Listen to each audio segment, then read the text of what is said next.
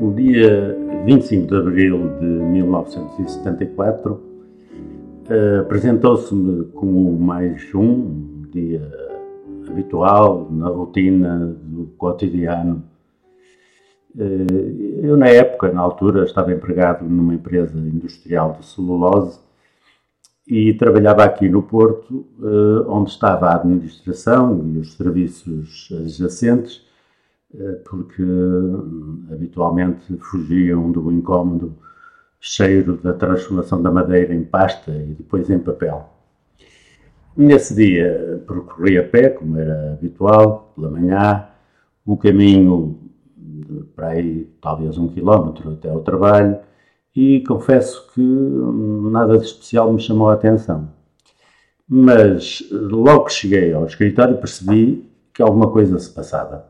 As pessoas eh, murmuravam entre si, ninguém parava no seu sítio de trabalho e não demorou que houvesse alguém a dizer, ter ouvido na rádio, que em Lisboa havia tropas na rua e que as pessoas deviam manter-se calmas e em casa. Eh, estava alguma coisa a acontecer, seguramente. Eh, não passou muito tempo e o responsável pelos serviços de pessoal, era assim na altura que se designava, apareceu junto de nós a tentar tranquilizar as tropas. Dizia ele, eh, ele que era familiar do famigerado então governador civil do Porto, eh, dizia ele que estava tudo sob controle. Tinha sido apenas uma tentativa de revolta, um ato deslocado de alguns militares mas que as forças da ordem tinham dominado a situação. Eh, naturalmente já não descansei, eh, inventei um pretexto qualquer, já não me lembro qual, e desandei para casa. O que eu queria era ir sintonizar a rádio para saber o que é que estava a acontecer. E percebi hum, depressa que alguma coisa estava finalmente a passar-se. A ditadura estava a dar os seus últimos estradores. E essa noite foi uma noite mal passada. Direi que praticamente não dormi.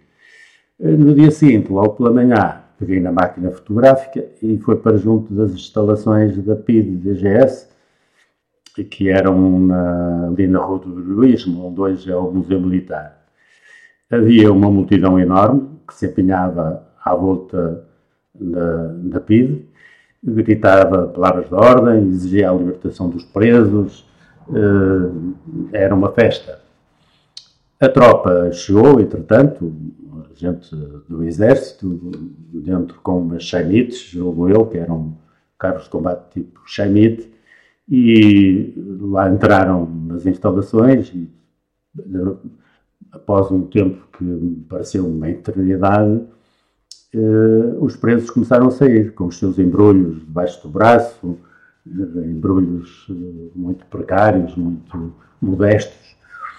Uns choravam, outros riam, outros saltavam, eh, toda a gente os queria abraçar, eles queriam abraçar toda a gente, e, e aí eh, tivemos a certeza, a, a revolução tinha triunfado.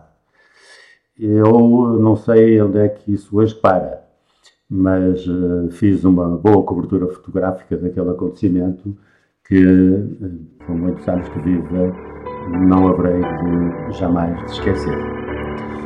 Eu sou o Gustavo Pimenta. Um abraço para vocês.